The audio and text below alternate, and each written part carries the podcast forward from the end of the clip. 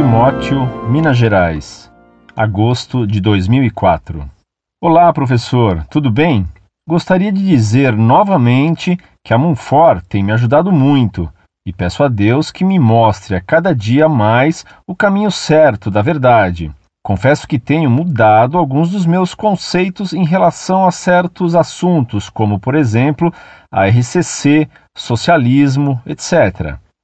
Cerca de um mês eu também comecei a entender pela Monfort que a pena de morte é válida em último caso e que a Igreja Católica tem essa mesma posição. Estou dizendo isso tudo porque ultimamente estou sofrendo um pouco de críticas por pessoas da nossa igreja, amigos meus, participam da RCC, da minha idade e nível cultural. Vou tentar explicar.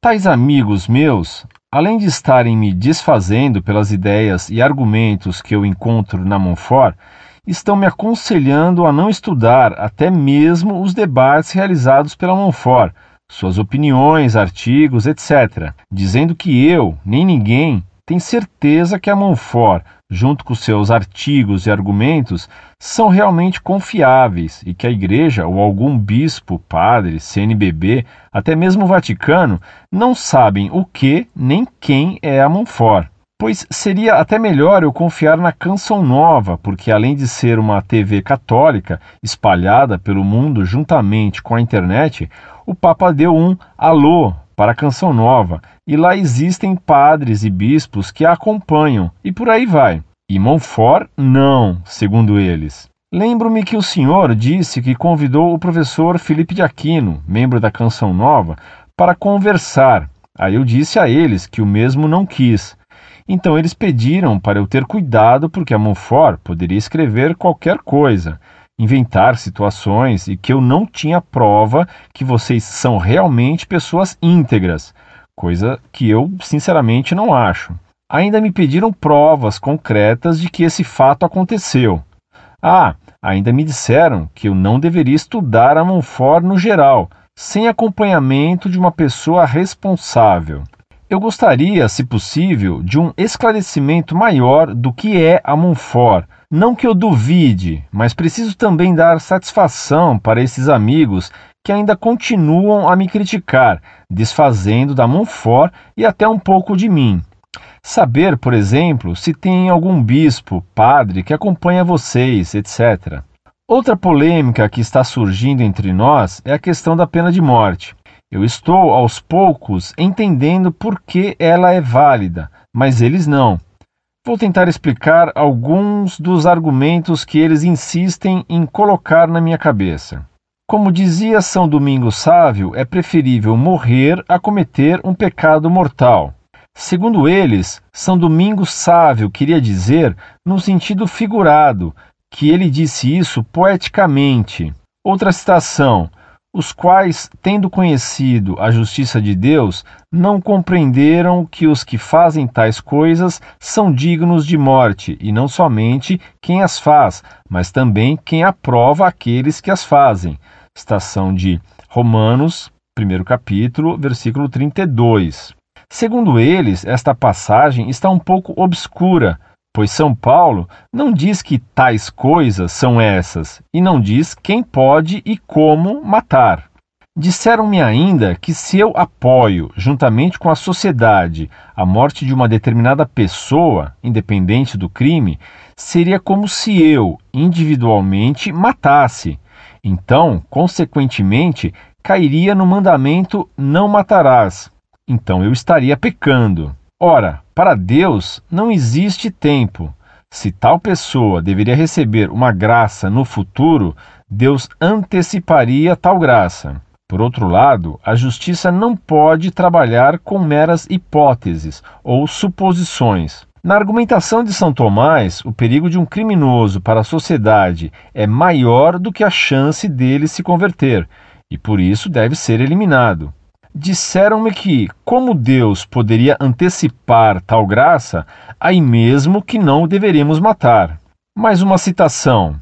Então disse-lhe Pilatos: Não me falas? Não sabes que tenho poder para te crucificar e que tenho poder para te soltar?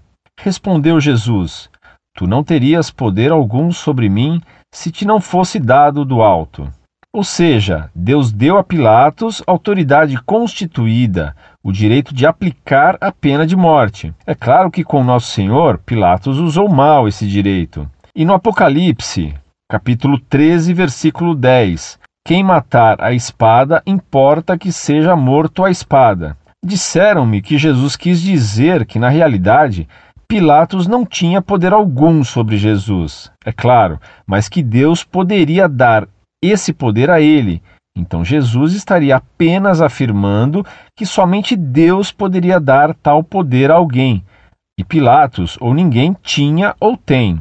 Ainda defende a tese que um pobre que rouba para comer não tem problema, pois o roubado estaria com fartura, que é um pecado, pensamento socialista, não é verdade? Para muitos, seria inimaginável um Jesus que aconselha e ou aceita a pena de morte. Jesus disse: Pai, perdoai-os, eles não sabem o que fazem. Diante dessa frase, afirmam que Jesus era contra a atitude de matar um inocente. É claro que Jesus era um inocente, mas não estou falando especificamente do fato que aconteceu com Jesus. Se Jesus fosse a favor da pena de morte, então por que ele falou tanto de amor e perdão ao próximo? Professor, gostaria, se achar necessário, que fosse publicada a minha carta.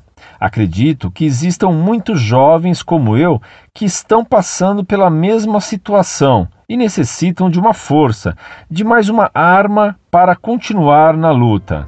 A paz de Cristo.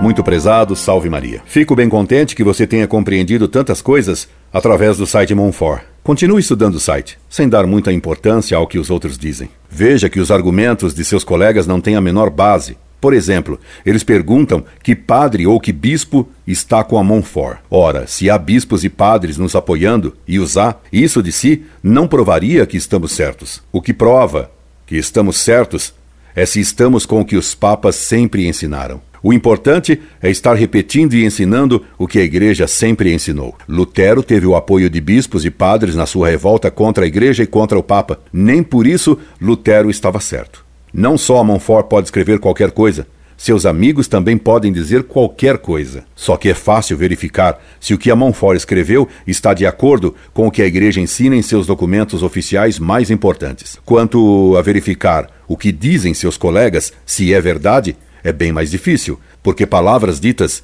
o vento leva embora bem facilmente. Tive sim um carteio com o Felipe de Aquino e o convidei a vir à minha casa e ele não veio. Posso mandar buscar essas cartas em nossos arquivos e dar-lhe cópia. Aliás, renovo o convite ao Felipe de Aquino por seu intermédio. Quando ele quiser vir falar comigo, estou às ordens. Porém, mostrando essas cartas a seus amigos, eles dirão que a Montfort pode escrever qualquer coisa. Para quem tem má vontade, nenhuma prova tem valor. E eles dizem que você não pode estudar o site Monfort sem o acompanhamento de uma pessoa responsável. Por acaso, você seria irresponsável? E essa pessoa responsável não poderia ela também dizer qualquer coisa? E esses colegas estudam e estudam com acompanhamento de uma pessoa responsável? Seus colegas afirmam que São Domingos Sávio, ao dizer que é preferível morrer a cometer um pecado mortal, queria dizer num sentido figurado que ele disse isso poeticamente. Mas então esses seus colegas, guiados por alguém responsável, afirmam que é melhor pecar do que morrer. E como fica então o primeiro mandamento da lei de Deus, que nos manda amar a Deus sobre todas as coisas e, portanto, amar mais a Deus do que a própria vida? E os mártires erraram então ao preferirem morrer do que pecar adorando ídolos? Você cita um segundo argumento absurdo de seus colegas, os quais Tendo conhecido a justiça de Deus, não compreenderam que os que fazem tais coisas são dignos de morte, e não somente quem as faz, mas também quem aprova aqueles que as fazem. Romanos 1:32. Segundo eles, esta passagem está um pouco obscura, pois São Paulo não diz que tais coisas são essas e não diz quem pode e como matar. Esses seus colegas deveriam ter lido quais eram esses pecados nos versículos anteriores da Epístola de São Paulo aos Romanos, desde o versículo 24 até o 32. E depois, o que se está discutindo não são os pecados que São Paulo diz merecedores de morte, e sim a pena de morte. Se esses seus colegas não acreditam nem no que escreveu São Paulo, nem no que Deus revelou na Bíblia, como é que eles acreditarão na Monfort? Disseram-me ainda que se eu apoio, juntamente com a sociedade, a morte de uma determinada pessoa, independente do crime, seria como se eu, individualmente, matasse. Então, consequentemente, cairia no mandamento: não matarás. Então, eu estaria pecando. Eles é que pecam quando deixam de apoiar uma sentença justa. Quando a sociedade, por meio de um juiz, condena um criminoso, é a sociedade como um todo, incluindo seus colegas, que dá a sentença justa. Apoiá-la é praticar a justiça e não o pecado. E o poder de Pilatos era um poder da autoridade do Estado, e como diz a Bíblia, não há poder que não venha de Deus. Romanos 13, 1. E foi isso mesmo que Cristo disse a Pilatos, que o poder de Pilatos de condenar à morte vinha de Deus. Jesus disse a Pilatos: Não terias poder algum sobre mim se não te fosse dado pelo alto. João 19:11. Todos os papas que trataram dessa questão afirmaram a mesma coisa, que o poder vem de Deus. O Papa Leão XIII ensinou: o poder público só pode vir de Deus. Só Deus, com efeito, é o verdadeiro e soberano Senhor das coisas, todas quaisquer que sejam, devem necessariamente ser-lhe sujeitas e obedecer-lhe de tal modo que todo aquele que tem o direito de mandar não recebe esse direito senão de Deus, chefe supremo de todos. Todo poder vem de Deus. Romanos 13, 1. Leão 13, encíclica Diuturnum Illude, 29 de julho de 1881. Mas seus colegas vão duvidar que o Papa Leão XIII tenha escrito isso. Em quem acreditam os seus colegas? Só no que eles acham. Se um homem está realmente morrendo de fome, ele pode pegar comida de quem quer que seja, mesmo dos seus colegas, sem pecar, porque o direito à vida está acima do direito de propriedade. Mas o socialismo é que considera que o supérfluo é ilícito. A moto de seu colega é um bem supérfluo.